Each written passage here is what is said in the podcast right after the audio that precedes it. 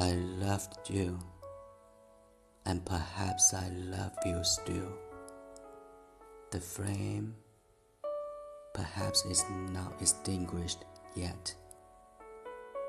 It burns so quietly within my soul. No longer should you feel distressed by it. Silently and hopelessly, I loved you.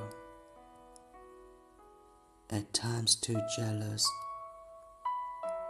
and at times too shy.